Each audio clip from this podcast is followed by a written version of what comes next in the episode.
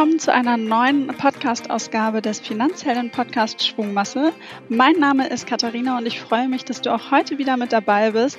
Und ähm, ich habe in der Leitung Melissa Dobritsch. Sie ist Model und Influencerin und wir haben auch schon gemeinsam mit ihr gearbeitet oder sie hat auch schon auf ihrem Kanal die Finanzheldinnen erwähnt. Und ich freue mich, mit ihr darüber zu sprechen, ja, wie sie aktuell auf ihrem Weg zur Finanzheldin unterwegs ist und was sie schon alles ja in ihrem Leben auch erlebt hat. Hallo Melissa, schön, dass du da bist. Hallo Katharina, danke für die Einladung.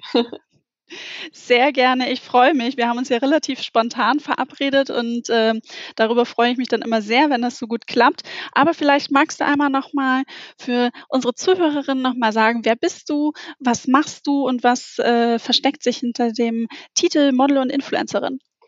Ja, also ähm, ich heiße Melissa Dobritsch, ich bin 28 Jahre alt.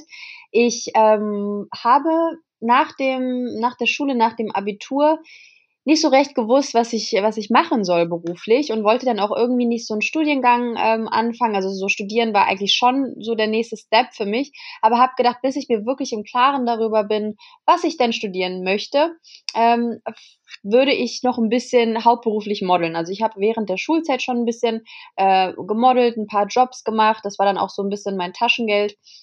Und ähm, habe mir dann aber überlegt, dass ich das doch dann noch nach der Schule hauptberuflich machen könnte. Und ähm, irgendwie ist es dann so geblieben über Jahre, also insgesamt jetzt fast zehn Jahre. Ich habe, ähm, das läuft dann halt direkt so, dass man dann irgendwie sein Gewerbe anmeldet und dann eigentlich in diese diese Selbstständigkeit beziehungsweise in dieses Freiberuflertum reinkommt. Und ähm, es hat dann so gut in Anführungsstrichen funktioniert, dass ich dann auch erstmal dabei geblieben bin und das über Jahre. Und ähm, ja, also habe ich eigentlich eine ganze Zeit wirklich dann nur gemodelt, hauptberuflich. Und mhm. ähm, mit 25 war es dann aber wirklich so, dass ich gedacht habe, eigentlich wäre ein Studium schon ähm, was echt Schönes für mich. Aber dadurch, dass ich dann immer Geld verdient habe, unabhängig war, ähm, kam es für mich nicht wirklich in Frage, dass ich ähm, ein, ein äh, Studium an einer, an einer ganz normalen Uni machen würde und habe mich deshalb für ein Fernstudium entschieden. Okay, und wie läuft das? Ähm, also es lief am Anfang voll super. Dann war halt, dann war es halt so gewesen, dass ich äh, einen Job bei About You bekommen habe. Da ähm, mache ich den Instagram Story Kanal. Und das ist dann die Richtung Social Media gewesen. Und ich habe vorher wirklich gar keine Influencer-Tätigkeiten gemacht. Naja, und dann habe ich halt diesen Job bei About You bekommen, der tatsächlich ausgeschrieben war. Und es war eigentlich eher so, ja, so ein Gewinnspiel, würde ich sagen. Also es haben irgendwie 800 Leute sich beworben. Und die haben das halt den besten Job, also den Best Job ever genannt. Und ähm, dadurch, dass ich ja noch bei meiner Modelagentur war, das, die Anfrage kam tatsächlich auch von meiner Modelagentur, habe ich gedacht, das kannst du mal versuchen. Warum nicht so? Ähm, mhm. der Schwerpunkt lag damals schon eher dann auf dem Studium, was ich gemacht habe. Und ich habe halt immer die Jobs mitgenommen, die ich halt bekommen habe, einfach weil das dann auch meine Haupteinnahmequelle war. Ja, und dann, als ich den Job, äh, den Best Job Ever bei About You dann gewonnen habe, sah das alles ein bisschen anders aus zeitmäßig. Also das hat jetzt, ich bin jetzt im zweiten Jahr, bis September geht es noch, hat viel mehr Zeit in Anspruch genommen, als ich vorher gedacht hatte.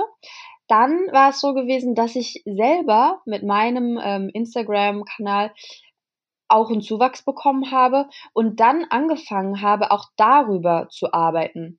Das hat bedeutet, dass ich ähm, ja, gemodelt habe, dann den Story-Kanal von About You gemacht habe, meinen eigenen. Und dann habe ich mit meinem Freund noch einen Podcast angefangen. Und dann musste ich mich tatsächlich irgendwann entscheiden, wie da die Prioritäten sind. Und da es mir, wie ich auch eben gerade schon erzählt habe, immer irgendwie wichtig war, ähm, Geld zu verdienen und zu arbeiten, war es schon so, dass ich, dass ich dann mich dazu entschieden habe, dass, dass, ähm, dass das Studium für mich gerade nicht die erste Priorität ist, was bedeutet hat, dass ich wirklich alle Jobs mache, die ich bekommen habe. Und jetzt ist es halt so, dass ich eigentlich jeden Tag arbeite.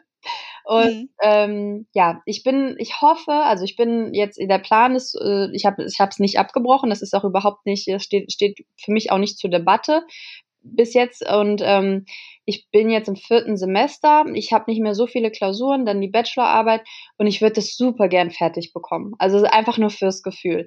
Ich denke nicht, dass es in den, in den nächsten zwei, drei, vier Jahren so sein wird, dass ich ähm, etwas, einen Job machen werde, der den ich nur bekommen könnte, weil ich dieses, diesen Bachelorabschluss habe. Aber mhm. ich finde fürs eigene Gefühl und dann letztendlich doch für die Zukunft finde ich sowas einfach nicht verkehrt. Also lernen generell, sich weiterbilden, ist ja nie was Falsches, ne? Nee, absolut nicht. Und ähm, ich weiß nicht, wie war das so bei deinen Eltern? Haben die irgendwann gesagt, Mensch, Kind, äh, jetzt mach doch mal was Vernünftiges in Anführungszeichen? Ich glaube, das hätten meine Eltern nämlich gesagt äh, ähm, und hätten gesagt, so, ah ja, äh, Fotos machen und so ist ja alles schön ja. und gut, aber jetzt noch mal was was handfestes, jetzt studier doch noch mal. Oder war das ähm, gar nicht so, dass sie gesagt haben, so nee, wir wir sehen, du machst da deinen Weg. Ähm, es haben sich ja auch unterschiedliche Türen geöffnet mit dem Job bei About You, dann mit deinem eigenen Kanal Jahren. Also du, du hast dir ja auch unterschiedliche Standbeine nach und nach aufgebaut ja, ja. und nicht nur, dass du halt nur noch von einem Thema abhängig warst. Wie, wie war da so ein bisschen das Verhältnis? Also, dass, ähm, dass die verschiedenen Standbeine jetzt dazugekommen sind, ist ja relativ neu, also seit zwei Jahren. Davor mhm. war es ja wirklich nur das Modeln, aber da muss ich sagen, mh, mm, meine Mutter war es wirklich, also meine Mutter war alleinerziehend, nur weil deswegen habe ich jetzt auch keinen, ich weiß nicht, wie mein Vater dazu gedacht hat. Ich, ich kann es jetzt oder können es jetzt nicht sagen. Wir hatten wirklich keinen Kontakt, ähm, jetzt seit ein paar Jahren wieder, aber ich habe ihn nie gefragt, äh, was er dazu denkt oder so. Ich glaube, dass ähm, das hat sich dann auch erledigt, weil er da relativ wenig Einfluss auf mich hat. Ähm, das kommt dann einfach auch irgendwann so, wenn, wenn man einfach von seiner Mutter nur großgezogen wird. Aber meine Mutter war es wirklich einfach sehr, sehr wichtig, dass ich Abitur habe. Das war, das stand mhm. nie zur Debatte, dass das nicht so ist. Da hatte ich einen kleinen Druck, würde ich sagen, weil meine Mutter nie jemand war, der so viel Druck ausgeübt hat. Aber sie hat immer gesagt, danach kannst du alles machen, was du willst. Und ähm, da sie selber ähm, nicht die Möglichkeit hatte, viel zu reisen. Sie hat mich sehr, sehr jung bekommen, also mit 18. Ähm, war das, glaube ich, insgeheim immer so ein bisschen ihr Traum auch, so die Welt zu sehen und zu reisen. Und ähm, dementsprechend war es so, dass ich, als ich das Abi hatte, bin ich zwei Monate später nach Australien geflogen für zum Modeln halt, weil du, also weiß jetzt nicht, ob das die, ob das jetzt äh, so interessant ist, aber man versucht halt immer so verschiedene Märkte abzugrasen und zu gucken, wie es da läuft und sein Modelbuch aufzubauen und so weiter. Und das erste, was ich halt mhm. gemacht habe, war nach Australien zu fliegen. Und auch wenn es ganz, ganz schwer war, ähm, für, für meine Mutter da zu gehen und mich gehen zu lassen vor allem, war es nie so, dass sie, dass sie gedacht hat, ach, wieso, ähm, mach doch mal was Richtiges, weil ähm, sie hat immer gesagt, also den Job, den ich gemacht habe, würde sie niemals machen wollen. Also sie ist selbst OP-Schwester und mhm. sie war es der Horror, so spontan irgendwie irgendwo hin. Also obwohl sie natürlich Reisen liebt, aber trotzdem ist sie da eher konservativ. Also wenn man abends angerufen wird und äh, so ungefähr, du musst jetzt die Sachen packen, weil du jetzt doch für einen Job gebucht bist und dann erstmal weg bist, so dass es so das ist, da muss man halt einfach so flexibel sein und den Kompromiss auch eingehen und einfach da sehr mh, andere Sachen zurückstellen und ähm, das wäre für sie gar nichts gewesen. Ähm, und ja, grundsätzlich war, glaube war es, glaube ich, immer nur so, sie hat sich Sorgen gemacht und war, hat deshalb ab und zu gesagt, ach Mann, wieso hättest du nicht einfach in Kassel studieren können? Das habe ich tatsächlich auch manchmal gedacht, weil ich dachte, Mensch, das ist echt schon irgendwie ein bisschen wild, wie man da unterwegs ist und ähm, äh, schon komisch, wenn man so weit weg von zu Hause ist. Aber mh, hm, Nee, da hat sie mir immer sehr, sehr vertraut. Und für sie war es immer wichtig, dass ich auf eigenen Beinen stehe. Wie ich das gemacht habe, hm, war ja eigentlich, ich glaube natürlich nicht bei jedem Job, aber bei dem Job, den ich gemacht habe, mit, mit dem Modeln, ähm, war, war, war für sie das total fein, weil sie auch wusste, was es, was es bedeutet. Also es ist eben nicht nur ähm, man stellt sich irgendwo hin und es werden Bilder gemacht, sondern es bedeutet einfach auch viel mehr. Also ich, man kann, ich will, ich, ich, es gibt ganz viele, viele, viele Berufe, die wesentlich wichtiger sind, aber es ist nicht so, dass einem das Geld geschenkt wird, so ungefähr, oder dass, dass man nicht dafür arbeitet. Und ja, deswegen war für sie das eigentlich immer in Ordnung. Hm, da gehst du auch schon direkt in die äh, Richtung, wohin meine nächste Frage so ein bisschen auch abzielen würde, weil du hast ja immer schon erzählt, so du bist viel gereist, du hast irgendwie ganz viel gesehen. Nach außen hin ähm, wirkt sowohl das Model als auch Influencer-Leben ja häufig auch so, so glamourös und so toll und irgendwie alles ist schön. Mhm. Ähm, ja, man hat, glaube ich, da einfach, äh, ja, nach außen hin ist es da so ein bestimmtes Bild. Jetzt sagst du schon, Mensch, äh, das Geld wird einem da auch irgendwie nicht geschenkt, aber vielleicht magst du noch mal so ein bisschen so über deine Erfahrungen und deine Erlebnisse so ein bisschen daraus erzählen.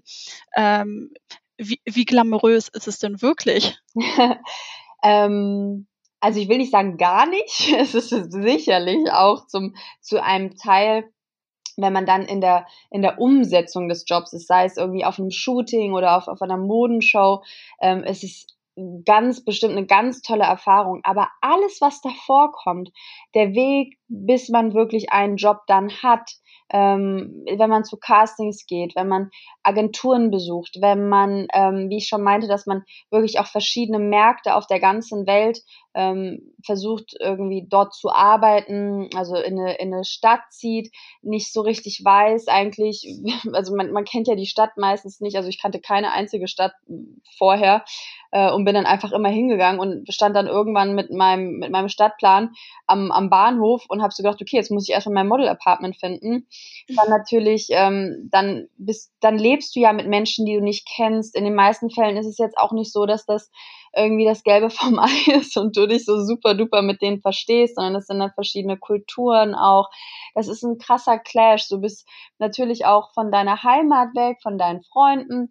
Ähm, du wirst sehr, sehr schnell erwachsen in dem Job. Also ähm, du hast, du bist, wirst unheimlich selbstständig. Das muss ich sagen, das war schon ganz gut, weil das war ich eigentlich schon auch immer als Kind. So wurde ich auch erzogen. Aber manchmal muss ich sagen, ging es dann doch zu schnell. Also so dieses wirklich auf eigenem Bein zu stehen und dann auch die, die Castings, die man machen muss mit Menschen, die hunderte, hunderte von Gesichtern jeden Tag vor sich haben und für die bedeutet das so wenig, wenn, wenn Klein Melissa dann da steht und total aufgeregt ist, so ungefähr. Und mhm. ähm, man natürlich dann jedes Wort auf die Waagschale legt und verschiedene Sachen auch gar nicht begreifen kann, weil man viel zu jung ist dafür.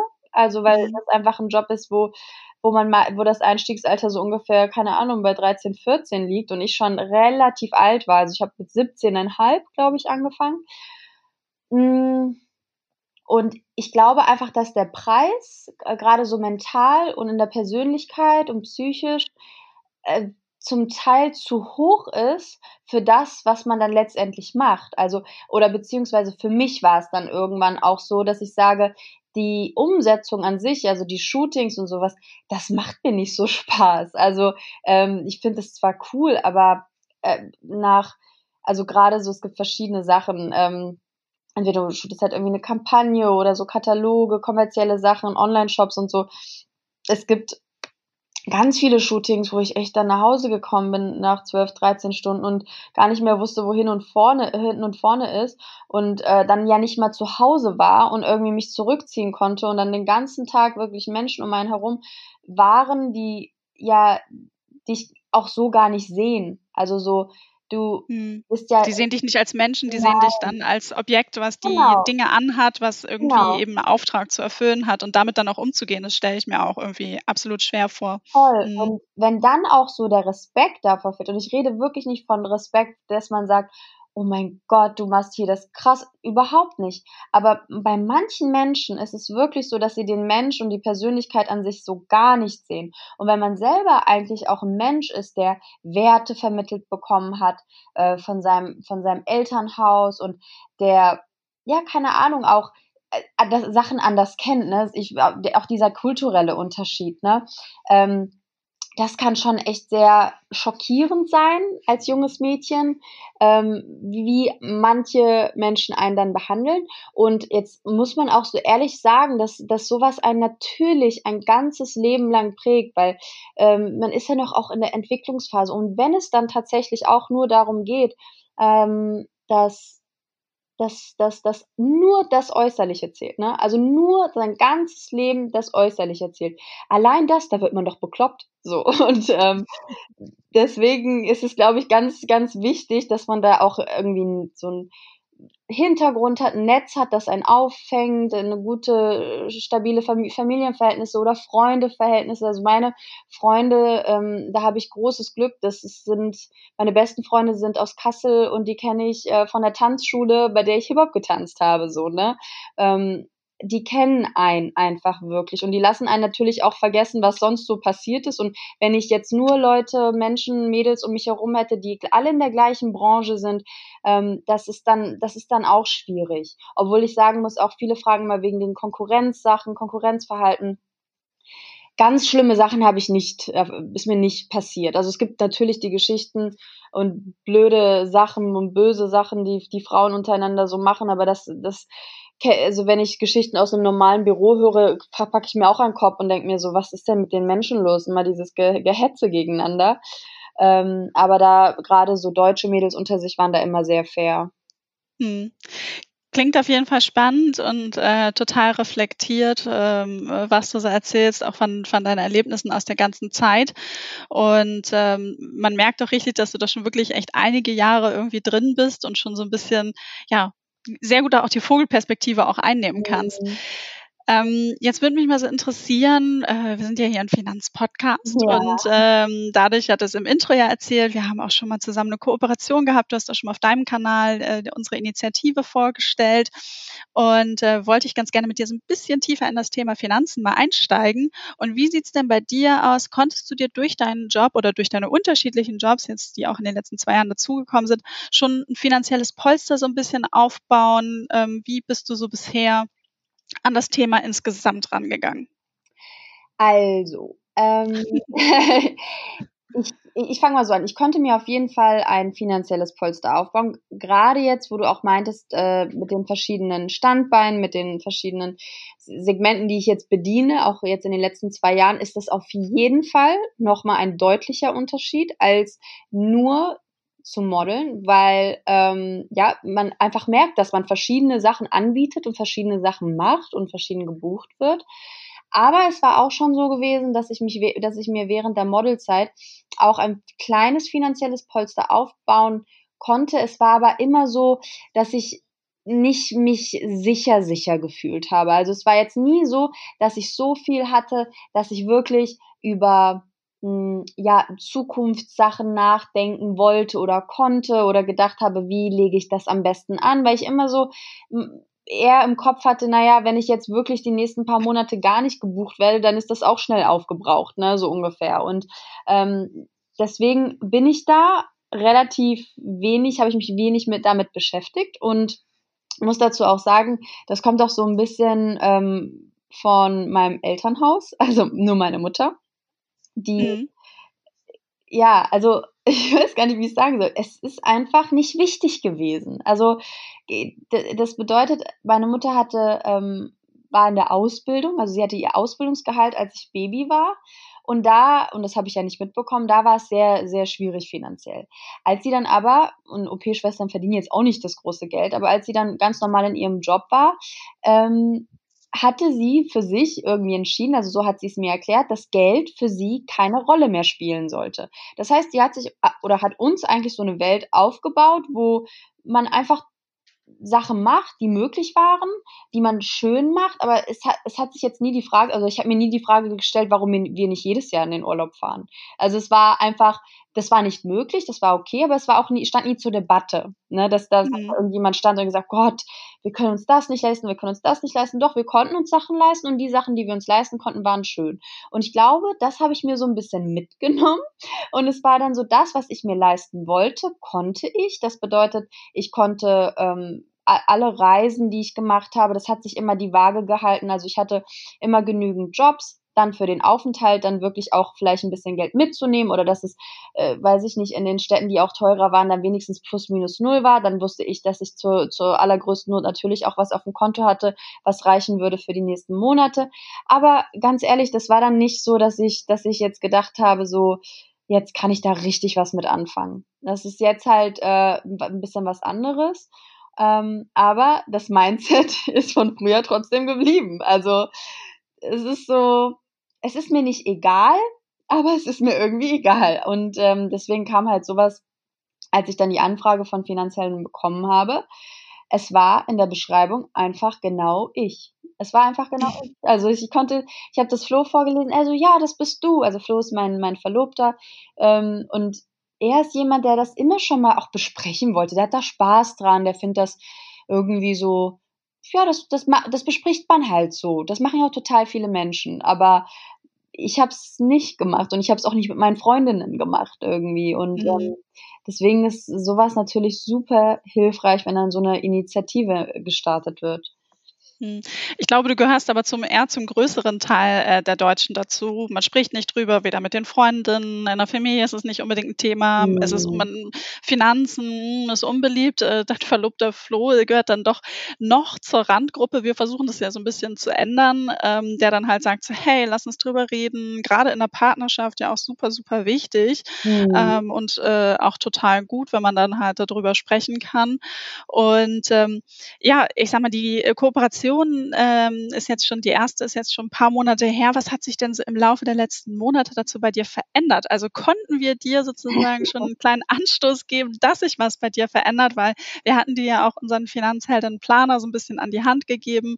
Äh, da bin ich natürlich neugierig und ich weiß, dass ich damals, als ich mal äh, mit deinem Verlobten telefoniert habe, gesagt habe, ich mache irgendwann die nächsten Monate mit Melissa einen Podcast und ich kontrolliere das und ich will wissen, was sich bei ihr verändert hat, weil ich damals schon oder vor den äh, ja zu dem Zeitpunkt das Interesse und das Feuer zum Thema gespürt habe, aber ich natürlich auch neugierig war, was dann da sozusagen wirklich rumkommt. Ja, also es ist auf jeden Fall so, dass ich mir das, was er am Anfang, was man machen sollte, einen Überblick darüber beschafft habe, beschaffen habe, ähm, was ich eigentlich so wirklich einnehme. Das ist tatsächlich gar nicht so einfach jetzt bei dem Job, den ich, den ich mache, weil es dann doch unterschiedlich ist. Allerdings hatte ich jetzt auch Glück, dass ich ähm, ein paar langfristige Kooperationen auch dazu gewonnen habe, äh, was mir natürlich auch ein stetiges Einkommen Monat für Monat ermöglicht. Dann habe ich natürlich auch geschaut, was denn so meine Ausgaben sind, habe mir das alles auch schön aufgelistet, habe auch ein Haushaltsbuch angefangen. Also eigentlich genauso wie der, der Planer auch besagt, weil ich denke mir halt so, okay, ich fange jetzt nicht an, mir irgendwelche Aktiengeschichten anzuschauen, wenn ich wirklich noch nicht mal so richtig weiß, was abgeht und habe gedacht, nein, du machst das jetzt Step by Step, wie es in dem Planer steht. Und ähm, ja, was ich halt super interessant fand, äh, also was mir dann echt nochmal bewusst geworden ist, ist dann halt auch wirklich Thema Altersversorgung. Ähm, Gerade bei meinem Beruf, dass da ich in keine Rentenkasse einzahle und so, das sind alles Sachen, die, die hatte ich nicht so auf dem Zettel. Also es, es klingt total schlimm, aber ich glaube, die ersten fünf Jahre, die ich gemodelt habe, ist mir nicht bewusst gewesen, dass ich nicht in die Rentenkasse einzahle und dass ich vielleicht nicht in, in 60, 70 Jahren jemand bin ähm, oder 50 Jahren, der da, der da ein ganz nettes, eine Rente, Rente bekommt. Natürlich viele nicht, äh, aber ich glaube, da ist bei mir, ist es schon echt ein bisschen schwieriger. Ja, und ähm, jetzt ist es auch so, dass ich mir auch, was die Zukunft angeht, natürlich auch meine Gedanken gemacht habe und äh, ich mir jetzt auch so ein, ein kleines Ziel gesetzt habe. Okay, was ist dann? Äh, magst du uns das verraten? Ja, ähm, also ich finde, ich habe halt jetzt über so Aktien und sowas nachgedacht. Das finde ich auch super spannend. Ähm, allerdings fände ich es erstmal schön, mein Geld in eine Wohnung anzulegen, also eine, eine Eigentumswohnung. Mhm. Und mhm. da bin ich gerade am Schauen. Es ist so vom Bauchgefühl, ich habe nämlich auch gehört, dass man viel vom Bauchgefühl so auch entscheiden soll. Äh, wäre es tatsächlich eine in Kassel, also es ist meine, in meiner Heimat. Und ähm, also nicht eine spezielle, sondern generell, dass ich in Kassel schaue. Und das ist, das ist jetzt tatsächlich so ein bisschen mein, mein Ziel in, in, in, in der kleineren, also in der, in der, in den nächsten zwei, drei, vier Jahren. Genau. Und mhm. ähm, natürlich das Oberziel wäre für mich, dass ich irgendwann oder dass das mittlere Ziel ist, dass ich das dann, dass ich dann weiterhin wirklich ähm, mein Geld so anlege, dass es gut angelegt ist. Das ist jetzt momentan auch, müß, müsste ich echt mal schauen, dass ich da langsam die Wege oder dass ich das einleite, dass es, dass es dazu kommt, ähm, dass ich irgendwann im Alter echt das so auch platziert habe, dass ich relativ sorgenfrei dann auch leben kann. Das wäre so mein ja. Ziel, ja. definitiv. Jetzt nur mal rückblickend, ähm, du hast eingangs gesagt, du bist 28. Ähm, die Melissa von heute, würde die der Melissa von vor einem Jahr oder vielleicht auch schon ein paar Jahre früher was äh, in, in Bezug auf Finanzen irgendeinen Tipp mitgeben und ja, ihr was sagen? Mm, tatsächlich, ich habe drüber nachgedacht. Ich, also es war, ich war immer sehr verantwortungsbewusst. Es ist vielleicht aus, aus einer Sicht einer Bankerin, waren manche Entscheidungen nicht schlau, so, aber ähm, ich glaube, wichtig ist, wenn man wenn man Schwierigkeiten hat, damit etwas zu sparen und an die Seite zu legen und ähm, sich nicht dabei gut fühlt, bin ich fast schon so, dass ich sage, dann lass es halt so. Aber ich bin jetzt, ich will jetzt auch niemanden dazu auffordern, sein ganzes Geld auszugeben, weil so war ich auch nie. Ich glaube, ich hatte immer einen gesunden Menschenverstand und mh, mm, mir war es einfach immer wichtig, dass ich nie zu Lasten anderer lebe, zum Beispiel. Und deswegen kann ich schon, bin ich schon stolz darauf, so wie ich es wirklich auch in jungen Jahren gemacht habe und mit der Entwicklung kam natürlich irgendwann auch die Einsicht, dass ich, ähm, dass ich darüber nachdenke, was dann wirklich in Zukunft sein wird, weil die Zukunft halt immer näher kam, desto älter ich wurde. Aber ähm, ich hätte mir viele Sachen nicht ermöglichen können, wäre ich nicht manchmal blind reingegangen. Also äh, die ganzen Auslandsaufenthalte, die gerade die ersten, ich hatte eigentlich nicht das Geld dafür. Also ich musste da schon mein Vertrauen in mich selber haben, dass ich das dann wieder reinholen würde. Also das Gute ist, man ist natürlich auch immer aufgefangen gewesen durch ähm, Modelagenturen, weil die es im Prinzip vorgestreckt haben. Aber es war natürlich immer die Gefahr, dass du es dann irgendwie nicht richtig erarbeiten kannst wieder. Aber mhm. es hat, es ging sich irgendwie immer aus. Deswegen konkret wüsste ich nicht, ähm, was ich jetzt für ein Advice an die junge Melissa hätte, weil ich das schon schön fand, dass man immer ein Vertrauen in sich hatte, dass, dass wenn man auch da fleißig ist und, und ähm, ja, soll ich sagen, ich wusste. Also das, ja. Mhm. so ein bisschen das Grundvertrauen in sich selbst auch zu haben und ja, genau. den gesunden Menschenverstand da auch walten zu lassen. Das Absolut. hat dir schon immer geholfen und ähm, ich glaube, das ist auch eine super gute Basis dann für irgendwie weitere Schritte und wenn man dann halt sagt, äh, ich möchte es jetzt dann halt angehen, ein bisschen mehr Struktur reinzubringen, wie du dann auch sagst, okay, ich mache jetzt halt mein Haushaltsbuch, ich mach, verschaffe mir überhaupt erstmal einen Überblick, ähm, dann auch im nächsten Schritt zu sagen, ich definiere mir meine Ziele, wo genau, was möchte ich eigentlich womit fühle ich mich wohl?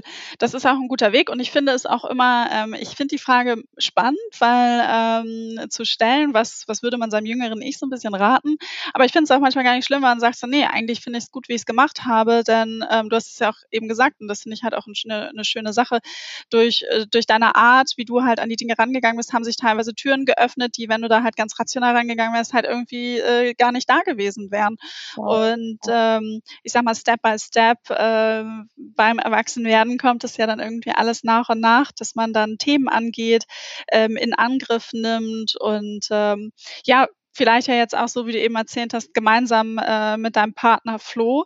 Und mhm. äh, da würde mich einfach interessieren, ähm, wie, wie hat sich das Thema so Finanzen, Geld, äh, was ist das für ein Thema bei euch in der Beziehung? Sprecht ihr darüber schon immer? Ist es erst jetzt ja vor einiger Zeit irgendwie mehr Thema geworden, ähm, denn Sneak Peek, ihr plant ja auch zu heiraten. Oh, ja. Also ähm, wie sieht's da so ein bisschen aus?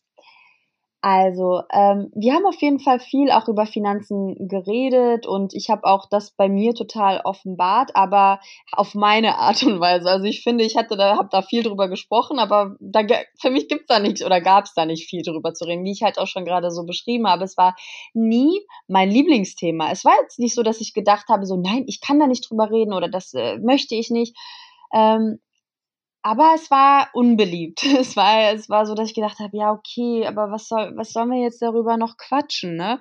Ähm, es war auf jeden Fall auch so, dass wir, dass ich erstmal auch ihm so ein bisschen meine Sachen vermitteln wollte, weil ich glaube, wenn jemand nicht ein Gefühl dafür hat, wie es ist, wenn man selbstständig ist oder, oder freiberuflich äh, ist und gerade auch in der Modebranche, wo es wirklich auch manchmal sehr auf und ab gehen kann, dieses Gefühl vielleicht von einer gewissen Existenzangst zu vermitteln. Ich glaube, das war auf jeden Fall am Anfang ein Unterschied. Also, weil wie will, wie möchte, da, also wie soll das dann auch jemand nachvollziehen, der halt nicht selbstständig ist? Ist auch völlig, völlig in Ordnung und legitim.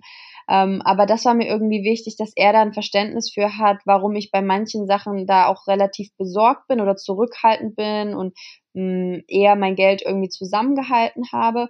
Auf der anderen Seite war es total erfrischend, auch jemanden an seiner Seite zu haben, für den Geld zwar einen Wert hat, aber der auch willkürlich verschoben werden oder mit dem gearbeitet werden kann, sozusagen. Mhm. Ich habe ich hab irgendwie immer nur gearbeitet für Geld, aber habe das Geld nie arbeiten lassen. Und das ist auf jeden Fall ein ganz großer Unterschied, den ich auch direkt auch am Anfang schon bemerkt habe, der natürlich jetzt, wo ich auch offen und zugänglicher bin für das Thema, super hilfreich ist. Und ähm, ja, es ist auf jeden Fall auch so, dadurch, dass ich ja jetzt, so wie Stand jetzt, die Hauptverdienerin bin, dass das natürlich ähm, schon Thema auch bei uns ist, weil ich auch trotzdem immer noch, und das muss ich auch mir selber eingestehen, manchmal sehr konservative Ansichten habe, was Geld in einer Beziehung angeht. Dann zusätzlich, um ein bisschen privater zu werden, hatte ich auch relativ schlechte Erfahrungen, was ähm, mein Ex-Freund angeht. Mhm. Und auch, ich wollte, das wollte ich noch ganz kurz sagen, mit dem, äh, man spricht nicht über Geld. Ich war eigentlich auch jemand, der sehr offen war, was das angeht. Und ich finde auch immer noch, ich spreche da auch gerne in Anführungsstrichen drüber. Aber ich sag dir ganz ehrlich, wenn man ähm, noch nicht mal 20 oder Anfang 20 ist und seinen Leuten aus der Heimat erzählt, was vielleicht manche Tagessätze sind beim Modeln.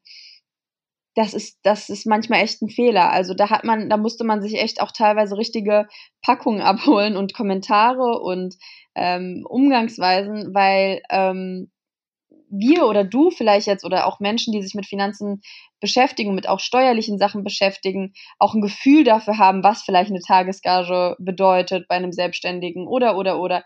Aber das wusste ich ja selber auch noch nicht. Und natürlich sind manche Tagessätze ja unglaublich bei, bei Mediensachen oder bei Influencer-Sachen oder bei Model-Sachen. Ähm, aber viele Sachen relativieren sich auch. Aber was ich daraus gelernt habe, ist, dass ich sowas mit meinen Freunden oder beziehungsweise das sind jetzt nicht die, also schon noch mit meinen Freunden, aber nicht mit Leuten, die mich kennen. Äh, da, da kommuniziere ich das tatsächlich echt ungern. Gerade mhm. bei Leuten, die nicht aus der Branche sind. Das ist mhm. immer noch schwierig, weil ähm, ja, das weil es nicht eingeordnet werden kann wahrscheinlich. Genau. Das kann ich mir auch sehr gut vorstellen, ja. weil am Ende ist es ja auch so, du sprichst natürlich eben Tagessatz, aber es ist ja jetzt auch nicht so, dass du äh, jeden Tag dann diesen Tagessatz hast, ja. sondern dann gibt es mal gute Wochen, äh, gute Tage, äh, reichweitenstärkere Kampagnen. Also es wird ja dann auch häufig ab, äh, abgerechnet oder spielt ja auch eine Rolle. Ist es, ist es für Fernsehen? Ist es ähm, in Anführungszeichen nur für einen Katalog? Also es gibt da ja auch unterschiedliche Kategorien. Mhm. Wenn man so ein bisschen näher dran ist, bringt man dann natürlich ein Verständnis mit.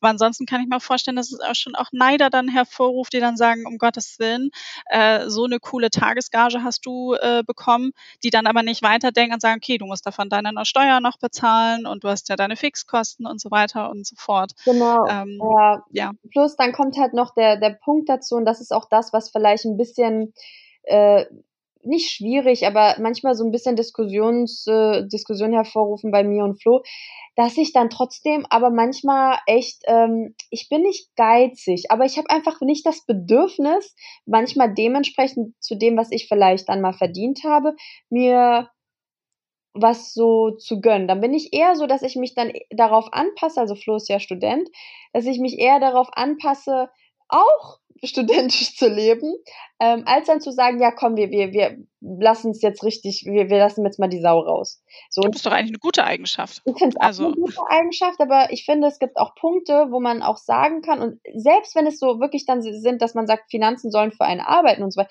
dass es halt nicht auf dem Konto nur darum liegt und, und man nichts damit anfängt. Weißt du, wie ich meine? Also so einfach nur von mhm. der Einstellung her. Ich finde auch, ich finde es richtig, also wirklich, dass man bewusst mit seinem Geld umgeht. Aber Bewusstsein bedeutet ja vielleicht auch in mancher Hinsicht, dass man es auch bewusst ausgibt, so ungefähr, weißt du? Und dass man vielleicht, ähm, dass es auch, auch andere Phasen gibt in, in, in einer Beziehung, wo es sicherlich auch so sein wird, wo ich nicht diejenige sein werde, die mehr Geld verdient. Ne? Und ähm, ich weiß, dass, dass Flo zum Beispiel viele Sachen anders machen würde als ich, was auch gut ist, aber ich finde, da kann man sich von beiden Einstellungen irgendwie auch mal eine Scheibe abschneiden.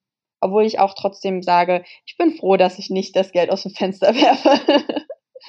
Absolut. Also ähm, äh, ich sag mal, jede Einstellung hat da was für sich. Und ähm, ich persönlich bin auch immer so, dass ich sage, wenn ich äh, ja eine größere Summe dann irgendwie habe, ähm, ich gönn mir dann halt auch gerne mal was. Ich leg mhm. mir aber vorher einen Rahmen fest. Also ich sage irgendwie, okay, für Anteil X ähm, prozentual ähm, gönne ich mir was, den anderen Anteil lege ich beiseite. Gut, wenn ich jetzt was finde, was irgendwie einen Ticken mehr kostet, dann ist das halt so. Aber ich, es gibt so bestimmte Sachen, ähm, äh, ich habe mir mal einen Schal gekauft in Paris von meinem Weihnachtsgeld und ähm, da weiß ich noch heute, das ist schon Jahre, Jahre her, und da weiß ich noch heute ganz genau, den habe ich mir damals von meinem ersten oder zweiten Weihnachtsgeld irgendwie gekauft. Und das ist total cool gewesen. Ich habe mich mm. sonst wie gefreut und meine Eltern haben gesagt, bist du verrückt, dass du dir äh, für so viel Geld diesen Schal kaufst. Aber noch heute trage ich den und freue mich wie Bolle. Und weil das dann sozusagen so ja so ein, bisschen dieses Belohnungssystem war. Okay, es ist mehr reingekommen, ich ähm, belohne mich jetzt auch mal für was. Aber natürlich auf der anderen Seite, und ich glaube, das ist dann eine ganz gute Kombi zwischen euch auch in der Beziehung. Der ähm, eine Part, der dann halt so sagt, so, nee, nee, wir halten es zusammen und der andere Part, der dann halt sagt, aber dafür sorgt, dass man halt auch sich nochmal äh, was Schönes äh, dafür gönnt, solange es halt eben auch kontrolliert ist. Hm, voll, ja, ja. genau, absolut. Und jetzt, äh, wir haben eben ganz kurz schon mal drüber gesprochen. Das Thema Hochzeit steht an. Ähm, ich selber, ich äh, plane ja auch noch zu heiraten, äh, hoffentlich auch dieses Jahr. Oh, wie sieht es bei euch aus? Oh, wie schön. Ach so, ja, happy. also, ja, danke. Ähm, wir, also habt ihr jetzt ganz kurz zu dir, habt ihr einen Termin oder? Ja, wir haben einen Termin, wir haben fest eingeladen. Ich glaube bis heute dran, dass das auch klappt. Es soll im Oktober stattfinden und ähm, bin da ganz positiv und ähm, ja, so wie ich bin, ist auch schon alles organisiert. Ja, drück dir die Daumen. Ich bin, ich bin auch guter Ding. Ich bin auch bei einer Hochzeit im Juli von einer Freundin. Das klappt auch alles. Deswegen, das, das sollte klappen. Also, ähm, aber jetzt aufgrund der ganzen Corona-Sache ist es so, wir haben tatsächlich einen standesamtlichen Termin nächstes Jahr, aber wir werden standesamtlich und die Feier separat machen. Ähm, das mhm. bedeutet, dass die Hochzeitsfeier 2022 stattfinden wird und die standesamtliche Feier die natürlich kleiner ist, aber wir planen da schon so ein bisschen einen kleinen, ja, zu brunchen oder und dann Abend zu essen mit, mit Freunden und Familie, ähm, wird dann im Mai nächsten Jahres stattfinden. Aber wir hatten uns tatsächlich ähm, Gedanken gemacht und ähm, haben dann wirklich so viele äh, Leute gehört, wo die, wo die Hochzeit dann wirklich dann direkt aufs nächste Jahr verschoben wird. Und da wir aber in der Planung noch nicht so weit waren, dass überhaupt ähm, wir eine Location hatten und gesagt haben, haben sie da jetzt noch was frei oder oder oder, haben wir gesagt, wir setzen es direkt äh, für 22 an.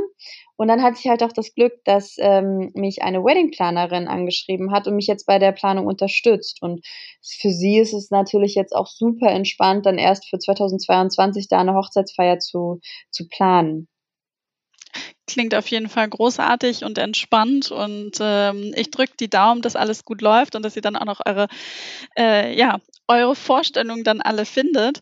Und ähm, ich selber habe das so teilweise auch gemerkt, ähm, so ein bisschen durch das Umfeld oder auch insgesamt, ähm, Pinterest, Instagram. Also ich habe versucht am Anfang immer ganz viel im Priva Privatmodus äh, nur zu surfen, wenn ich was zum Thema Hochzeit gesucht habe, weil diese ganze Industrie, die dahinter steckt, man wird dann so zugespammt mit Werbung und bekommt die tollsten Bilder und die, ja, die außergewöhnlichsten Hochzeiten und die ganzen Vorschläge.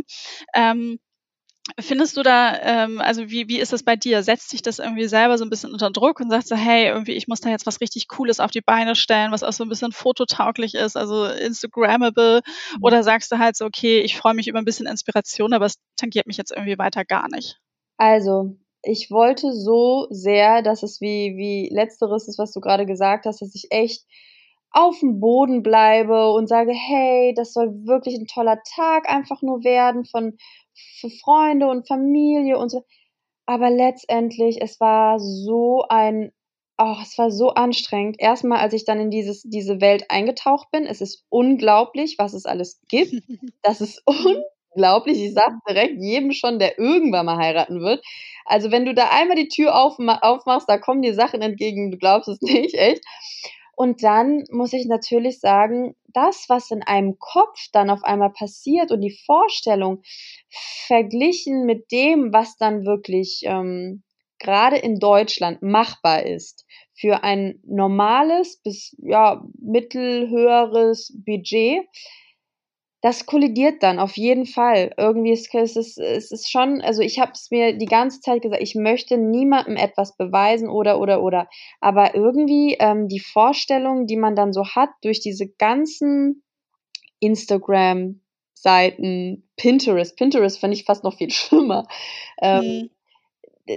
Das ist, ist ganz schwierig. Es ist ganz, ganz schwierig. Also ich bin zwar, ich bin jetzt nicht, äh, nicht der Typ, Instagrammer, der, der die Befürchtung hat, der den ganzen Tag mit seinem Handy da an dem Tag rumzulaufen. Also das weiß ich schon für mich selber, dass das es wird nicht so sein. Aber, und da kommen wir jetzt auch zu diesem finanzie finanziellen Ding, uns ist einfach bewusst geworden, dass wir sehr, also eine Hochzeit kostet halt was, dass es aber für uns tatsächlich das ähm, gar nicht so wert ist in Deutschland, diese das dafür zu bezahlen. Also wir wollten wirklich in Deutschland heiraten. Ich will jetzt auch gar nicht so viel vorwegnehmen, aber wir haben jetzt den größeren europäischen Raum auch als Option dazu genommen. Ah, okay. Alles klar. Da bin ich mir sicher, erfährt man dann in eurem Pod Podcast was darüber. Äh, magst du noch mal ganz kurz verraten, wie der heißt? Äh, 220er heißen wir. Ja, sehr gut. Ich, mir war es eben nämlich gerade nicht mehr in den Kopf gekommen. Aber äh, klingt auf jeden Fall spannend und vor allen Dingen, was du halt auch sagst, so dieses Thema finanzieller Rahmen ähm, ich habe das auch gemerkt, als ich in die Planung gegangen bin. Ähm, wir haben den ersten Schritt wirklich gemacht, haben eine Gästeliste aufgestellt, um mhm. uns mal wirklich klar zu sein, wen wollen wir wirklich dabei haben, auch bei welchen Parts, äh, standesamtlich und ähm, Party. Und ähm, sind dann Schritt für Schritt irgendwie vorangegangen und haben dann auch mal so ja unterschiedliche Varianten gerechnet. Und am Ende ist es dann eine Variante geworden, die wir am Anfang gar nicht so im Auge hatten, wo man aber gemerkt hat, und da kommt wieder der Bauch ins Spiel, wo wir beide da waren und gesagt haben, hey, total super. Und das ist vor allen Dingen auch noch die günstigere Variante. Da hat sich mein Finanzheldinnenherz total gefreut. Mhm. Und, ähm, was, was und, bedeutet das? Kannst du darüber sprechen oder? Wie, was hast du also, gerade gefragt? Ähm, ist es dann, also ihr heiratet in Deutschland, oder?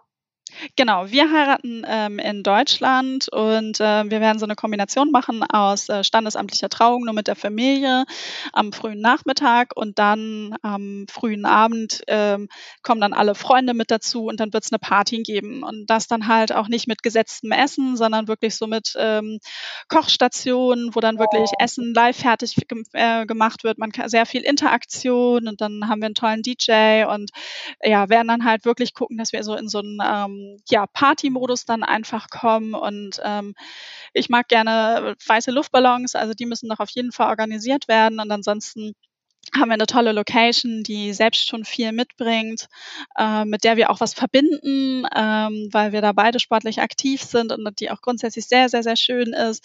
Ähm, ja, wo wir dann sagen, hey, damit fühlen wir uns einfach wohl und ähm, ja, ich freue mich, ich freue mich dann auch schon sehr. Aber das, was ich eigentlich nochmal so sagen wollte, ist irgendwie, ähm, ich persönlich finde, ähm, ich weiß, wie das ist, wenn man in diesen Tunnel Hochzeit und Hochzeitsplanung einsteigt. Das ist sehr intensiv und man glaubt auf einmal, man muss ganz, ganz viel haben ähm, hör wirklich auf dich, was du wirklich brauchst und auch mit dem Partner oder Partnerin zusammen und ähm, dass man sich nicht unter Druck setzen lässt und auch dann sich auch wirklich ein Budget setzt, weil ich glaube, es kann dann später auch sehr enttäuschend sein, wenn man dann halt irgendwie doch ein Deut mehr Geld ausgegeben hat. Ähm, ja, es wird immer so schön gesagt, es soll der schönste Tag des, im Leben werden, aber ich persönlich das ist meine Einstellung, bin da immer, dass ich sage, der Grundstein der Beziehung und dass wir beide glücklich sind. Natürlich wollen wir einen schönen Tag mit unseren Freunden haben, aber der ist für mich, hat so viel mehr Wert, der ist gar nicht materiell aufwiegbar, mhm. dass ich sage, das möchte ich immer für mich ganz hoch halten und ähm, hoffe, dass wir natürlich einen grandiosen Tag haben und wir machen auch Frühstück am nächsten Tag noch mit den Freunden. Aber ähm, ja, Pannen gibt's wahrscheinlich auch immer und äh, da sollte man sich vielleicht auch schon mal ein bisschen drauf einstellen. Ich bin auf jeden Fall gespannt und ähm, ja, hoffe erstmal, dass alles so stattfindet, sowohl bei mir als auch bei dir. Ja. Und jetzt haben wir doch ganz schön viel über Hochzeit gesprochen. Dann merkst du die, die Bräute wieder unter sich, die Brides to be. Äh, der Tunnel ist auch das erste Mal, dass ich es jetzt hier im Podcast erzähle. Ähm, also von daher.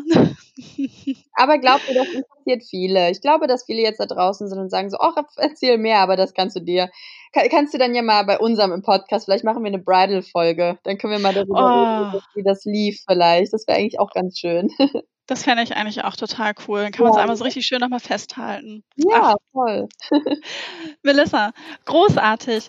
Ich danke dir ganz, ganz herzlich, dass du einen Einblick gegeben hast, ähm, was sich auch gerade in den letzten Monaten in Sachen Finanzen bei dir verändert hat, äh, wie du mit dem Thema umgehst, ähm, wie dein bisheriger Weg so war, dass du mal einen Einblick auch in deine Arbeit gegeben hast. Ich fand es unglaublich spannend, sehr inspirierend und ähm, ja, da bleibt mir nichts anderes mehr als alles Gute für die Zukunft zu wünschen und zu sagen, ich freue mich sehr auf unsere Bridal-Folge für euch im Podcast.